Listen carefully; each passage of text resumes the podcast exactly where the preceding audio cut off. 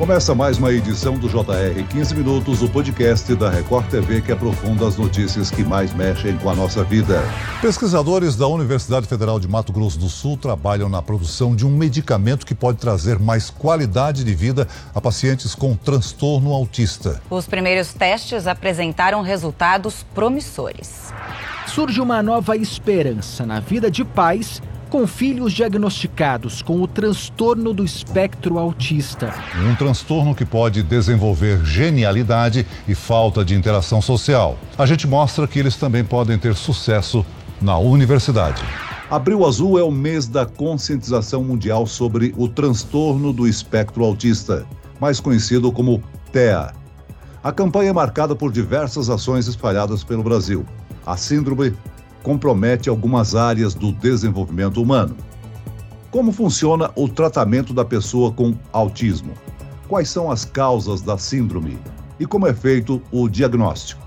No episódio de hoje eu converso com o doutor Estevão Vadaz, especialista em psiquiatria infantil e fundador do Protea, que é o programa do transtorno do espectro autista.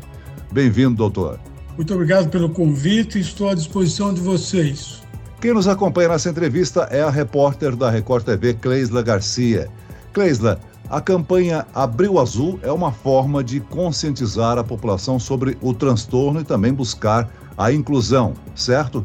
Oi, Celso, exatamente. A campanha ela busca chamar a atenção para a conscientização sobre o autismo. E como você mesmo disse no início desse episódio, muitos eventos são realizados neste mês. Essas ações elas são muito importantes para ajudar a promover a inclusão das pessoas com TEA né, na sociedade. TEA, que é esse transtorno do espectro autista. Eu já aproveito a oportunidade aqui para perguntar ao nosso convidado. Doutor, o transtorno do espectro autista, ele afeta uma área específica do cérebro? Como que ele se manifesta no corpo da pessoa? Não, o transtorno do espectro autista, ele o nosso sistema nervoso central, o cérebro, de uma maneira global. O que nós temos são neurônios e estruturas microscópicas que não conseguem trabalhar adequadamente, processar informações. Esse é o grande problema que nós temos, que nós hoje sabemos que atrapalham a vida de milhões e milhões de brasileiros. São mais de 2 milhões de brasileiros portadores. Certo. Doutor, como que a família ela deve agir? É possível identificar sintomas ou mesmo indicadores do transtorno em crianças bem pequenas? E vale aquele princípio do quanto mais cedo o diagnóstico, mais chance de bons resultados no tratamento?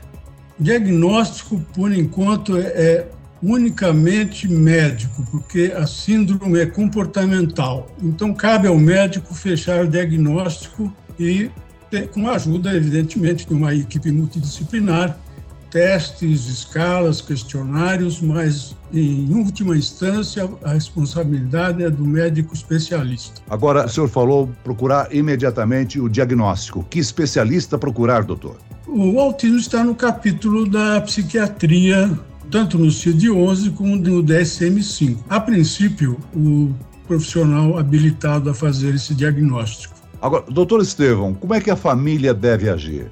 É possível identificar sintomas ou indicadores do transtorno em crianças pequenas?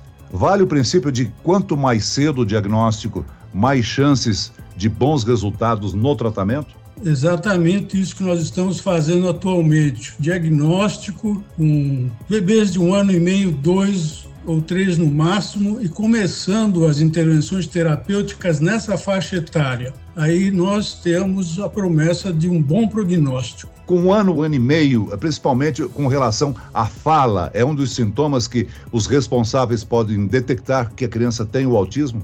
É a primeira preocupação, a primeira queixa dos pais é a fala, a comunicação. Não só a fala, toda a comunicação corporal, gestual é afetada. Agora, segundo dados do CDC, que é o Center of Disease Control and Prevention, um órgão ligado ao governo dos Estados Unidos, hoje existe um caso de autismo a cada 110 pessoas. Aqui no Brasil, essa proporção equivaleria a aproximadamente 2 milhões de autistas. O senhor já fez essa referência. Só no estado de São Paulo não seriam mais de 300 mil casos. Mesmo com esses números, Os brasileiros autistas ainda sofrem para encontrar um tratamento adequado?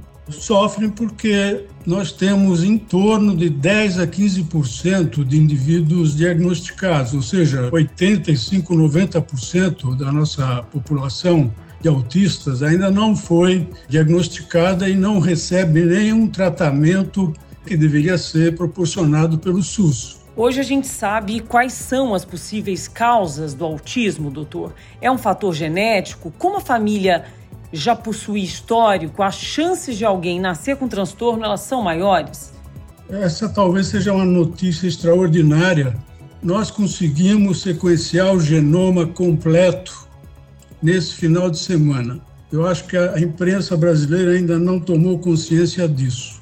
Então agora nós saberemos o quanto de genética está envolvido na etiologia, na causa do autismo. Nós calculamos que 80% das causas são de origem genética. Isso foi anunciado nesta semana, doutor? Exatamente, na revista Science. Esse sequenciamento completo do genoma vai ser extremamente importante nos próximos anos, tanto no tratamento gênico, genético, como nós teremos mais conhecimento, mais ferramentas para podermos avançar e, eventualmente, até curar autistas a médio ou a longo prazo.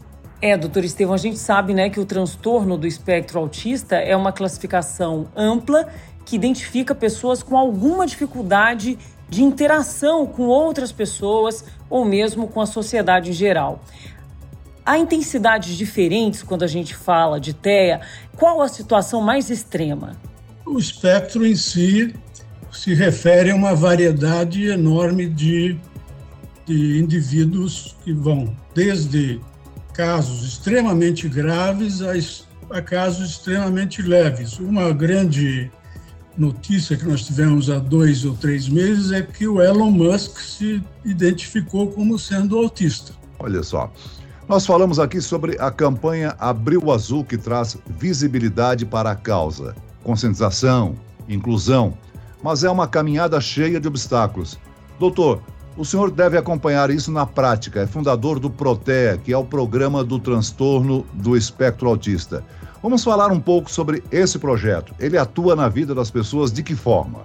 Basicamente, fazendo o diagnóstico e indicando terapias com fono, psicóloga, terapia ocupacional, psicopedagogos, assistentes sociais, eh, usamos animais como cães, terapeutas, e mas meu foco atual é na pesquisa genética, na causa genética do autismo. Nós podemos dizer que em qualquer recanto do Brasil nós temos profissionais competentes para tratamento? Não, absolutamente não.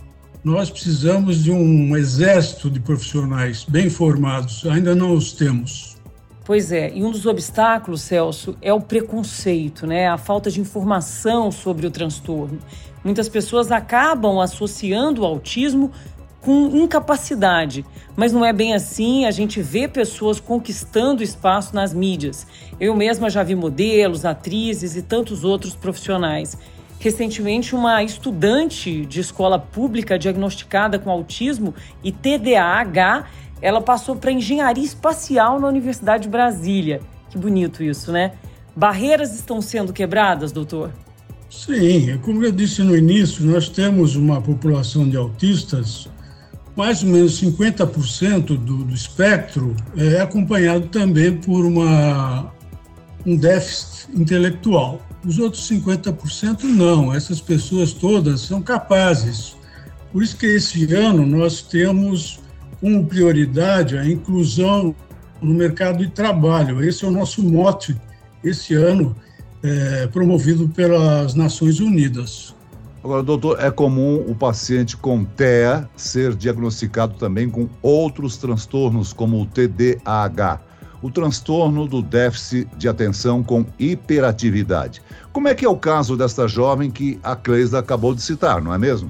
É, há muita confusão em relação a TDAH e autismo. É porque os autistas, quando são crianças, eles são e geralmente extremamente inquietos e agitados, e isso promove um diagnóstico incorreto. Mas as comorbidades, ou seja, síndromes e doenças associadas, são muito frequentes. O TDAH é uma comorbidade possível. E como é a inclusão de autistas em escolas públicas no Brasil, doutor Estevam? Nós estamos avançando ou ainda falta política pública?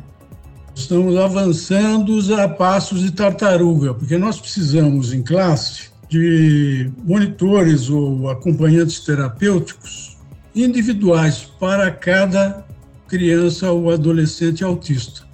E nós não temos na rede pública esse pessoal é, com formação especializada. Há casos de crianças que recebem um determinado tratamento e acabam sendo, digamos assim, uma referência em determinada atividade, não? Sim, nós temos uh, uma coisa muito interessante em relação aos autistas, que eles possuem ilhas de habilidades extraordinárias. Então, eles podem se promover ou se destacar em muitas áreas principalmente quando a gente fala de profissões e atividades afins. É o caso, por exemplo, eu não lembro agora do título do filme que a gente assistiu, né, que mostra, se não me engano, Dustin Hoffman com uma habilidade muito grande com relação às cartas em jogos. Rayman. Rayman. Rayman, ele tinha um déficit intelectual, mas ele tinha também uma síndrome associada que chama-se síndrome Savant. Ele tinha essa habilidade, no filme mostrou, de cálculos extraordinários e rápidos. Então, isso é relativamente comum.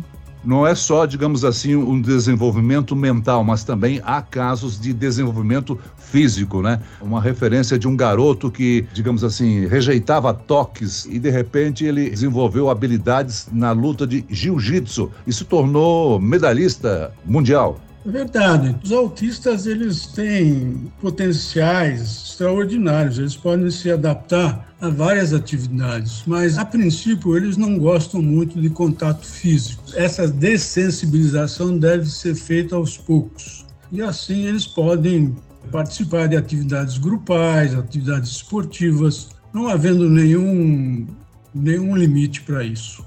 Doutor, o senhor falou que nós temos uma carência de profissionais especializados no atendimento de autistas no Brasil. Eu pergunto agora, mundialmente, qual país tem, digamos assim, um estágio avançado no acolhimento de autistas? São os países escandinavos, a Inglaterra e também a Holanda, são os países que se destacam. Nos Estados Unidos, nós não temos um SUS, nós não temos um sistema de saúde que faça esse atendimento, esse acompanhamento. Eles têm as mesmas dificuldades que nós temos. Ou seja, não há nenhum diferencial com relação, digamos assim, a um tratamento avançado que eles possam ter desenvolvido por lá? Não, eles desenvolveram muitos tratamentos, mas isso se deve às grandes universidades americanas. Eles têm as melhores universidades, os melhores pesquisadores, mas colocar em prática num país com mais de 300 milhões de habitantes é muito difícil. Agora, doutor Estevão, para encerrarmos o nosso bate-papo, eu gostaria de citar o tema da campanha desse ano, que é Incluir para Transformar. E uma última pergunta, doutor. O que, que o senhor diria aos nossos ouvintes caso eles tenham alguém nessas condições em casa, com o TEA? O que eles devem fazer?